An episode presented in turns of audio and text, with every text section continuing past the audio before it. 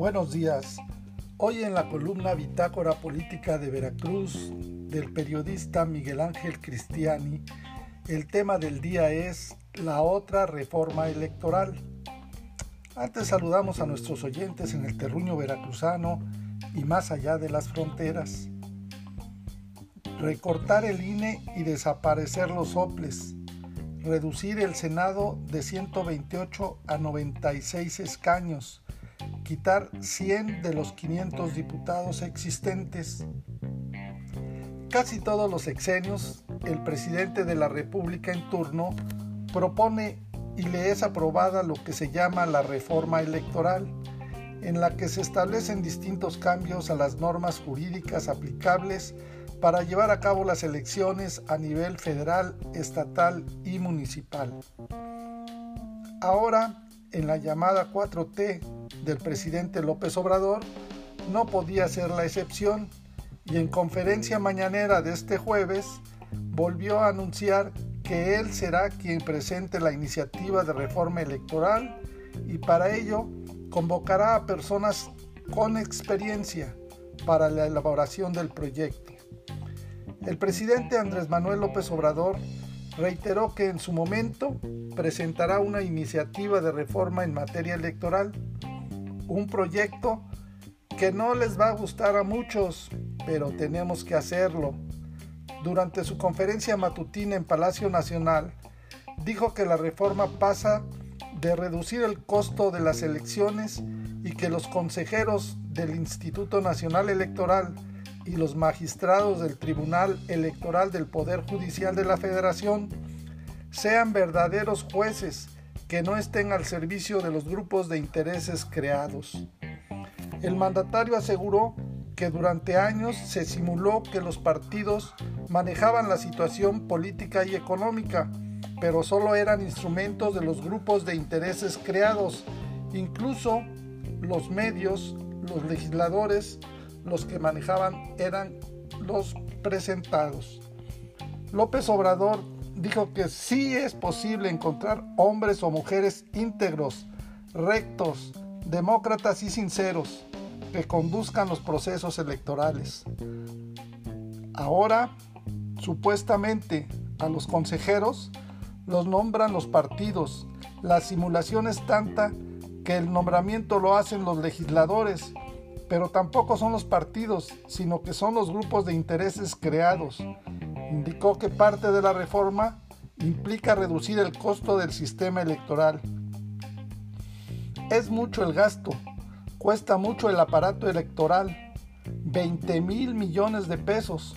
Eso no puede seguir sucediendo y sobre todo ser un organismo verdaderamente independiente, autónomo, que dé seguridad y garantías a los ciudadanos, que no sea tendencioso, resaltó.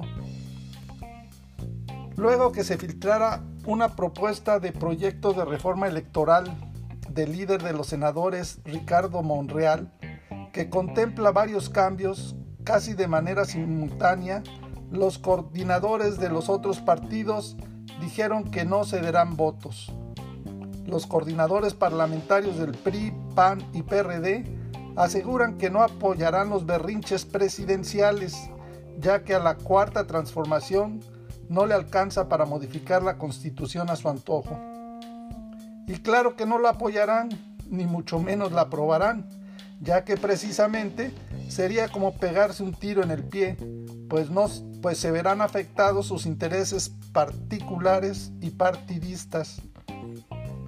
En la iniciativa de Monreal se propone recortar el Instituto Nacional Electoral de 11 consejeros que tiene actualmente a 7. reducir el Tribunal Electoral de 7 a 5 magistrados. Rotar la presidencia del Instituto Electoral cada tres años. Desaparecer los llamados organismos públicos locales electorales, OPLES, sí, como el que todavía existe en el estado de Veracruz. La fiscalización de los partidos sería autónoma, es decir, ellos mismos se van a fiscalizar, hagan usted el favor. Implementar el voto electrónico. anular elecciones por exceso de gastos de campaña, comprar cobertura en radio y televisión, uso de recursos ilícitos o recursos públicos, reducir el Senado de 128 a 96 escaños y algo que todo mundo quiere, menos los partidos políticos, es recortar los diputados de 500 a 400. En la propuesta que fue filtrada, se propone que los consejeros y magistrados removidos continúen percibiendo sus ingresos, aunque no trabajen, hasta que concluyan sus periodos, aunque no lo ejerzan. El líder de los senadores de Morena, Ricardo Monreal, confirmó que trabaja en esa reforma electoral, donde se propone la salida anticipada de las autoridades electorales como parte del rediseño de ambas instituciones y donde también se considera reducir el número de los integrantes del INE y del Tribunal Electoral. De acuerdo con el documento, el INE absorbería las facultades de los 32 organismos públicos electorales, OPLES, con lo que se evitaría duplicar funciones y gastos millonarios. La propuesta del morenista va en el sentido de pedir del pedido del presidente Andrés Manuel López Obrador para depurar los organismos autónomos por estar al servicio de intereses ajenos a la democracia. Para evitar que recurran a la vía jurídica para defender su permanencia en el cargo, al menos por razones de defensa de sus derechos, Monreal propone que los funcionarios removidos continúen percibiendo sus ingresos hasta que concluyan sus periodos en el cargo, aunque no lo ejerzan.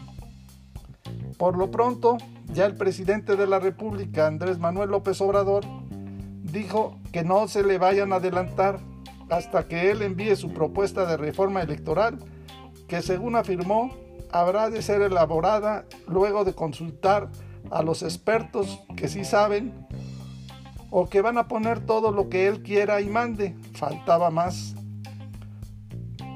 Para más información del estado de Veracruz, contáctanos en nuestras redes sociales en internet en www.bitácorapolítica.com.mx.